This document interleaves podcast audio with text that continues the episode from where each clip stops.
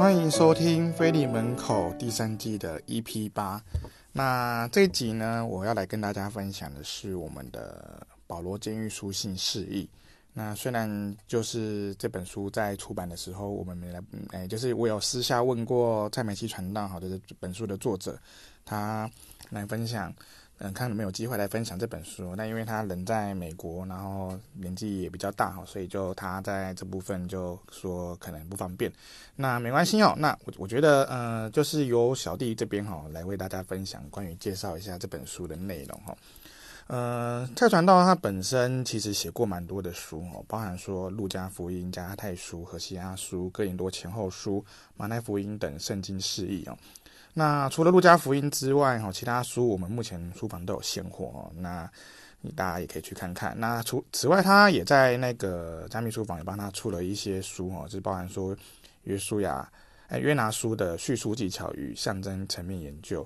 然后以及结书相关的一个意象研究哈，跟古代以色列智慧书等圣经神学论述。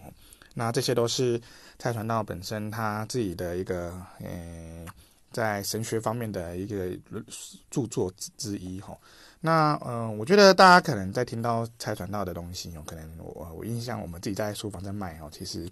我们很常被问到一句，就是哦，蔡传道的书有点难哦，然后用引用的很多的一些论述，或者是说他引用引用的一些呃，有时候你光啊，就像你现在写论文一样哈，就是你在看他的注脚在引用的一些书目的时候，其实你会觉得哦，非常的。嗯，有深度哦。那那你有时候光是觉得说，诶，我要看懂他写的这些名词，跟他有所用的一些文参考的文本，或者说他所看到的一些释义的内容，嗯，对我们来讲都可能会有一点点，就是压力在哦。大家会觉得，诶，好像都要先看懂那些。但但我觉得这本监狱书信并没有的那么的哦，就大家想象中的那么的硬哦。好，那呃。有有别于他之前写的部分哦，那当当然蛮多还是以蔡传道他自己的一个哦，他经历过那么多的研究哈，他自己做过很多相关的一些在释义类、在经卷哦或者在文学上的一些参考。那蔡传道他所写的风格的部分哈，我大概简单简述一下他在呃监狱书信中的一个方式哦。那第一个部分当然是一个序论哈，这前面的部分那。后面就开始他介绍，呃，就是因为建书信就包含着以弗所书、腓立比书、腓立比跟歌罗西书，还有腓利门书，哈，这这个几个经卷的一个呃释经哦。那他第一个部分，呃，就是会有他的一个阐述，哈，像以弗所书的话，他会写说是以弗所书的特色，然后历代对以弗所书的作者的问题的探讨，然后以弗所书的文笔风格。跟中间的重要的神学课题，然后再来是他的一个释义，然后就把一一到六章以弗所书的释义就全部写，然后逐逐节的去分享。那以腓利比书的话，它的呃排版又不太一样哦，他就写说腓利比的历史严格、写作时间、地点、段落结构、风格特征跟道理教训。那一样后面在后面就是接的一个文文本释义哦，一到四章。再来就是各罗西书的背景、写作时间、地点哦，然后文笔风格跟提到它的异端，还有书信内容提要，然后一样也是在后面接续的是文本释义，然后再来就是提到菲利门书哈，那菲利门他也他就比较短一点，他直接写说菲利门书的缘起、写作时间、地点跟内容结构和道理招式，然后最后面是一个释义的部分哈。对，那。嗯、其实大家都知道说，呃，在我们腓利门哦，其实最最出出版量最大的书都是我们的释义书哈。我们我们真耶教会是一个很爱读经的一个教会哦。我觉得在出版这一块哦，就是尤其是经卷类的时候，那不管从以前到现在哦，几乎呃就是有很多很多的书，然后就是关于释义的部分哦，就是出版了很多哦。那新旧约都有。然后甚至像有一些经卷比较热门的，好像哥林多前后书或者是创世纪啊等等的，都好多个作者在去写这一块的一个释义等等哈。对，那嗯，其实我觉得，呃，大家可能会问说，诶，那这些书有什么差别？或者是说这些书，呃，是不是要都买？我觉得可以，就是一个，嗯，你在如果今天你不是要做讲道，你只是个人单纯要自己来读的时候，我觉得可以依照自己的读经进度。去看这些不同的诗意，我觉得是蛮有帮助的，因为每一个人所写的内容都有他的一些他观察的角度，我觉得就有点像是在读四福音一样啊，就是你可以看到不同的作者在他们看到的面相中去阐述他们所遇见的耶稣的样子一样。那同样的一个哦，就是像监狱书信哦，我们知道说，就像林行平传道他也有写一本，然后再传到这边也写了一本。那其实这样的相同的情况下，你就会发现说，哎，真的不一样。好，那他们有各自所所所要看到的一些角度，然后跟他们所在意的内容。好，那我觉得这些东西都是对自己在读经上面是有帮助的，因为我们不是只有呃，就是。呃，你可能有时候你读完经，你看看完，有些地方不懂，或者有些地方是因为受限到于和本的一个，呃，它的一个问题哦，就是说他翻译的问题，然后让你会有时候觉得，哎，好像有点文绉绉的啊，或者说你觉得那个用词你很容易看不出来到底他在讲什么。那透过这些，呃，我们教会的传道长执他们所做的一些示意哈，或者是说弟兄姐妹他们所分享的一些读经内容啊，我觉得都可以帮助我们在。对于这个经卷有更多更深的认识，然后可以更加的去做一些了解，然后才不至于说就是变成一个，呃，就是哦，你你读完经然后就读过去就就这样算了。那我觉得这样比较可惜哦。就是如果今天你想要把自己的神学再做一些深化的一个处理的时候，我想，呃，读这些经卷哦，就是搭配我们的书哦。当然，因为毕竟我们现在这这一季就是在业配大家嘛，就是要努力业配哦。那哦，就当然是希望说你能够配合的一起看是很好的哈。那我觉得也很有帮助啦。那如果你是准备讲道者的人，然后你需要讲到某个经卷的内容的时候，啊，我觉得拿来啊，从中你可以挑几个去不同的对照哈。因为有时候我觉得包含不一定是指我们教会，我看过其他教派的他们出版的那种释经书或解经书，有时候他们也会特别的只着重在某一些经节的内容，可能你可能在某一节中。哦，其他他可能就都没有提到说这个节在讲什么，可是反而在我们的自己出版的书上面，可能就有特别提到，因为有些时候可能是提到说，呃，就是像真耶稣教会的一些预表，或者说对于真教会的一个，哦，就是一个在讲述真教会的一个状态状态。好，那我们会看到一个是一些经卷中的教会论的时候，我们可能会有不同的解经的差别。那这就是可能在读经卷类的时候，我觉得很容易跟大家不太一样的地方。对，那。呃，蔡传道他本身的分享，我觉得也蛮有趣的，尤其在监狱书信中，其实，呃，就不会像哦，像我之前看过，的确像何西阿书或者是哥林多前后书，它的内容真的的确相对来讲会比较深一点哦。那你如果你没有一些底子，你会觉得读起来哦，就是你光搞搞懂蔡传道他肯定用到的一些用词。哦，你可能就需要花点时间，但他在这本就是蛮做的蛮浅白的，因为蔡传道他本身自己在他的个人的脸书上面也会不定期的丢出他他写的内容哦，其实有就是有点像之前在连载在脸书上面，那大家如果有需要的话，其实也可以自己先去看看他在脸书当中的分享，然后来决定来看看要不要买我们的书哈。那呃我在这本书哈，我就想说先跟大家分享一下，因为呃。我们这个第三季哈，就是主要蛮多都是在讲新书哈。那我们今年感谢神哈，就出了很多新书，所以我希望说可以，呃，就是大概稍微讲一下当中的内容，然后可以对我们有什么样的帮助跟造就哈。那既然我们是飞利门书房哦，我们当然就先从飞利门书的文本释义来先去看看啊。那蔡传道他本身哈，在讲到腓利门书的这个释义的时候，他提到说一个我觉得很有趣的，他说腓利门书里面有。三百三十五个希腊单字哦，希腊文的单字，然后长短正如一封现代明信片哦哦，那嗯哦，单字来讲的话，我我不知道三百三十五个单字对于那个呃写明信片的人会觉得这字很多，但是我觉得也是蛮有趣的一个比喻哦，就是让我们可以知道说，其实嗯保罗在写给腓利门这个部分的时候，他并没有写的很长啊，没有写唠唠等哦，然后他是主要一个。呃，在一个短短的过程中，然后用明信片的，好像很像一个明信片的篇幅，去提到他对于一个阿里西姆的关怀，跟他的一个出于呃他的一个长辈年长者的身份，然后去跟菲利门阐述说，哎，啊、我们其实要去好好的哦、就是处理这件事情。对，那我也觉得说，嗯、在菲利门书里面哈，我觉得。嗯，毕竟我真的是菲利门出身的哈。虽然说我们没有像菲利门一样那么有钱哈，那但是我们可以的是说，嗯、体会到说，嗯、我觉得很多人可能会觉得说，嗯、就是菲利门他到底是怎么样的人？因为他毕毕竟这本书，然后这个这个是经解释义只有写给他，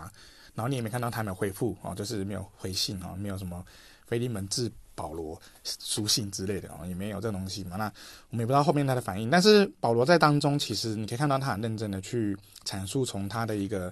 角度哦，然后先从他跟哦，就是呃保罗与腓利门、保罗与安里西姆跟腓利门与安里西姆这三组的人际关系哦，然后这是一个呃去探讨、去分享，然后去看看他们到底当中是什么。对，那呃。可能也有人就是会觉得说，哎，腓利门其实真的是谈一封，谈一封是跟爱有关的哈，他是一个去爱弟兄，哦，去饶恕，去帮助哦，在借由这三三个人的交互关系之中，我们看到他们一个的爱哦，那我觉得这也是传那个蔡传道在这边当中他有都有提到的一个部分哦，哦，因为呃这本书呃就是他写诗意的部分比较短哦，如果我再把它整个念完，你们就不用看看这本书了，你们可以到时候大家我就大概稍微的一个呃。去阐述一下哦，就是没有很很仔细的把它全部讲完，对。但我觉得说，嗯，因为像我们以前常常也会问我说，诶，那你们飞利门为什么要叫飞利门书房啊？那飞利门到底什么意义？是因为你们很有钱嘛？哦，当然也不是哈。那我们其实自己就是，